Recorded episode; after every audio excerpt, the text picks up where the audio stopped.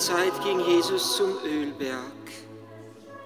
Am frühen Morgen begab er sich wieder in den Tempel. Alles Volk kam zu ihm. Er setzte sich und lehrte es. Da brachten die Schriftgelehrten und die Pharisäer eine Frau, die beim Ehebruch ertappt worden war. Sie stellten sie in die Mitte und sagten zu ihm, Meister, diese Frau wurde beim Ehebruch auf frischer Tat ertappt. Mose hat uns im Gesetz vorgeschrieben, solche Frauen zu steinigen. Nun, was sagst du? Mit dieser Frage wollten sie ihn auf die Probe stellen, um einen Grund zu haben, ihn zu verklagen. Jesus aber bückte sich und schrieb mit dem Finger auf die Erde.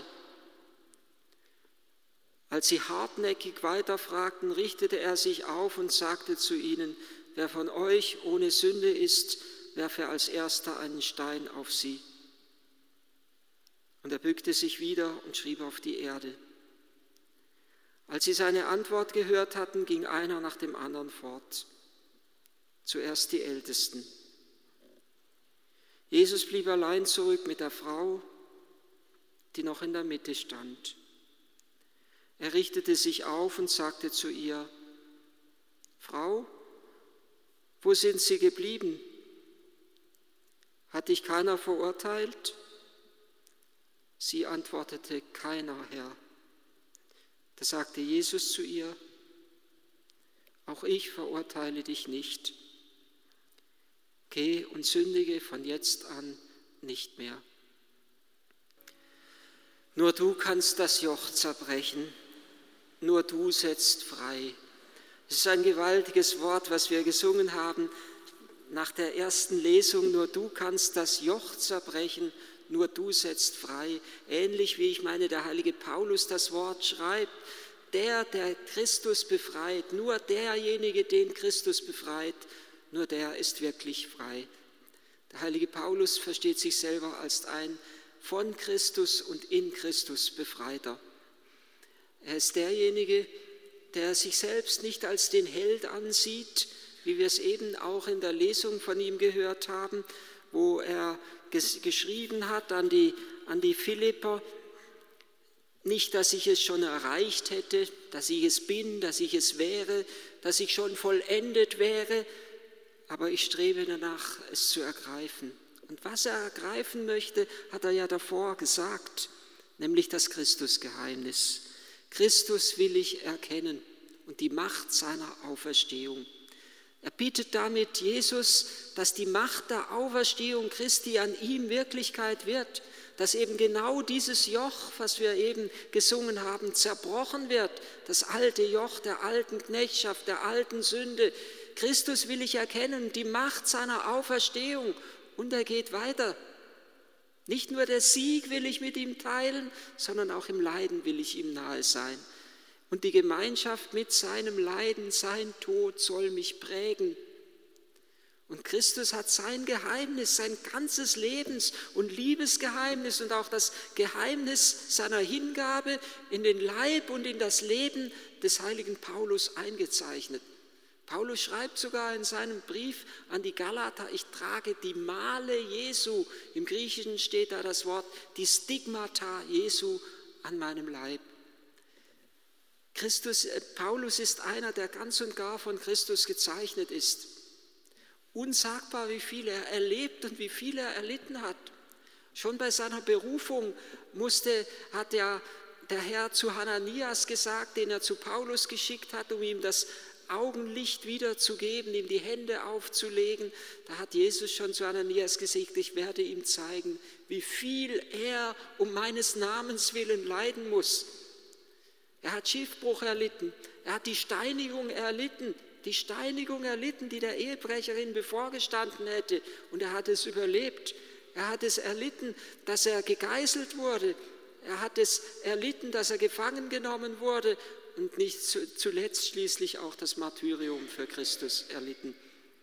Nicht, dass ich es schon ergriffen hätte, aber, aber ich strebe nach, danach, es zu ergreifen, weil auch ich von Christus ergriffen worden bin. Er ist einer, der ganz und gar von Jesus erfasst ist, so dass er auch in seinem Brief an die Galater schreiben kann, nicht mehr ich lebe, Christus lebt in mir. Er ist eine neue Schöpfung in Christus geworden.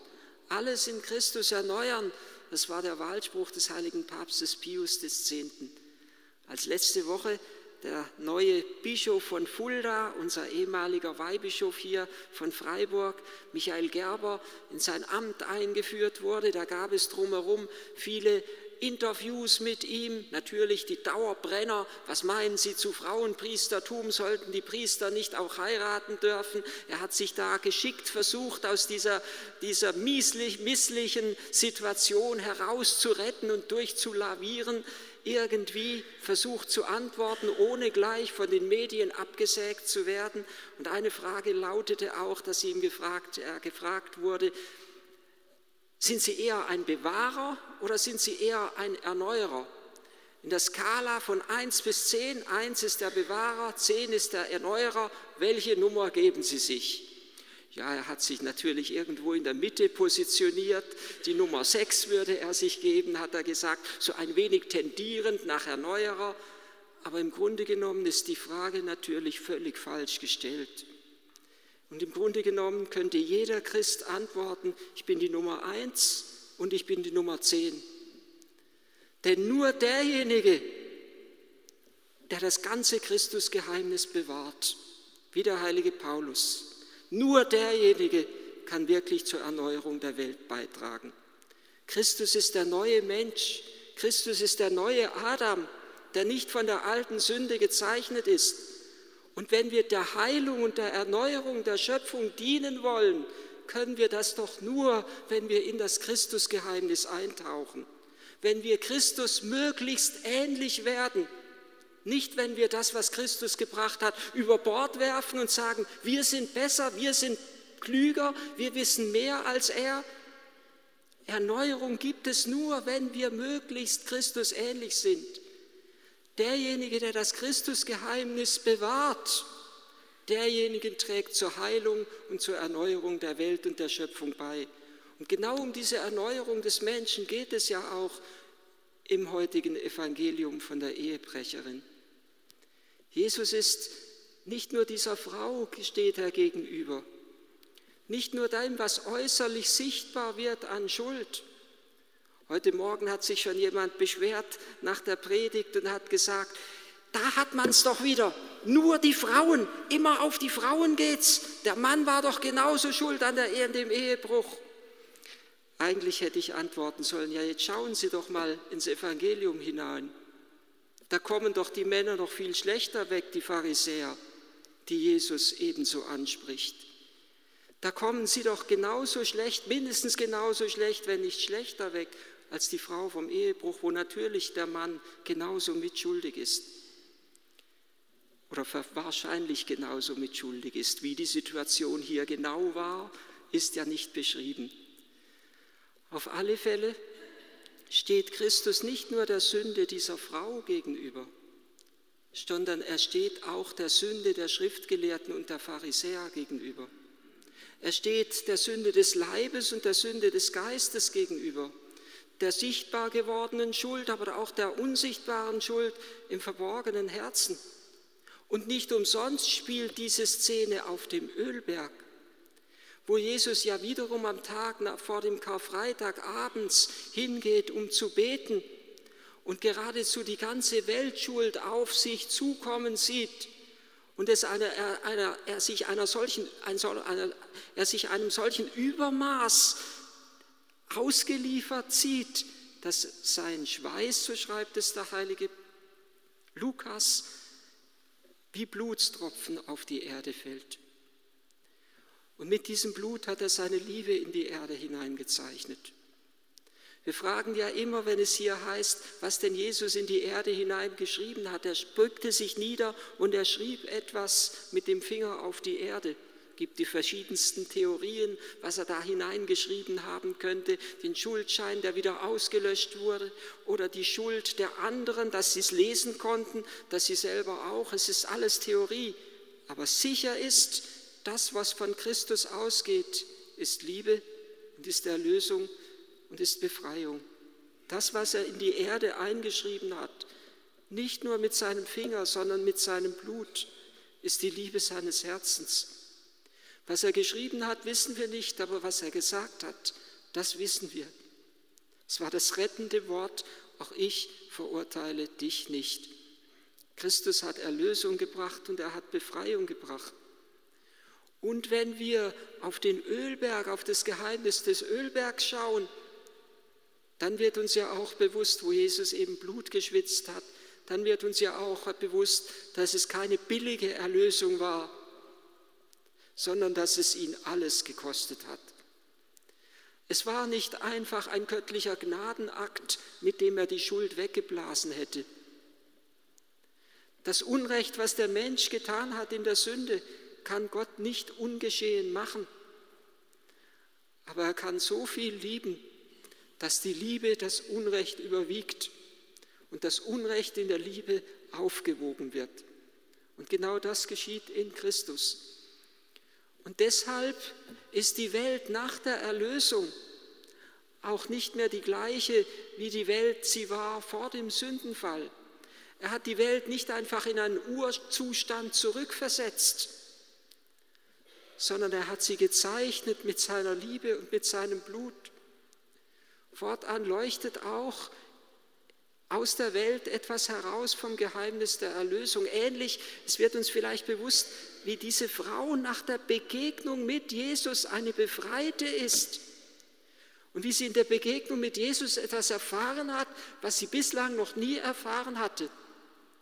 Die anderen, mit denen sie zusammen waren, wir können auch an die anderen, an die, an die stadtbekannte Sünderin denken oder ja, an Maria Magdalena.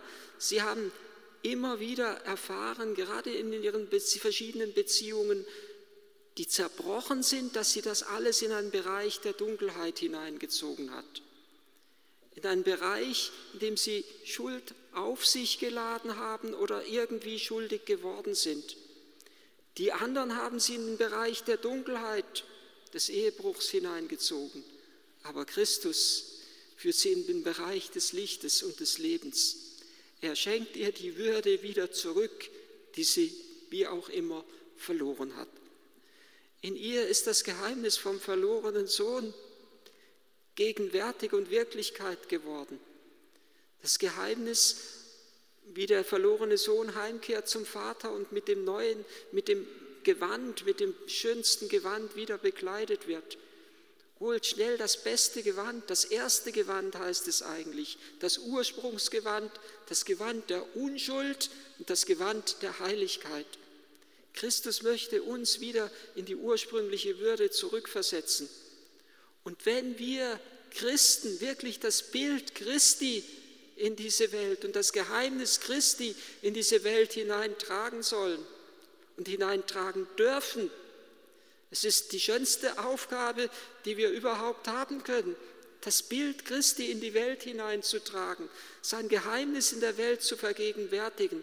Dann dürfen wir nicht Ankläger der Menschen und unserer Brüder und Schwestern sein, sondern müssen wir wie Christus selber erlösend und befreiend und heilend wirken. Möge der Herr es geben in unseren Begegnungen mit den Menschen.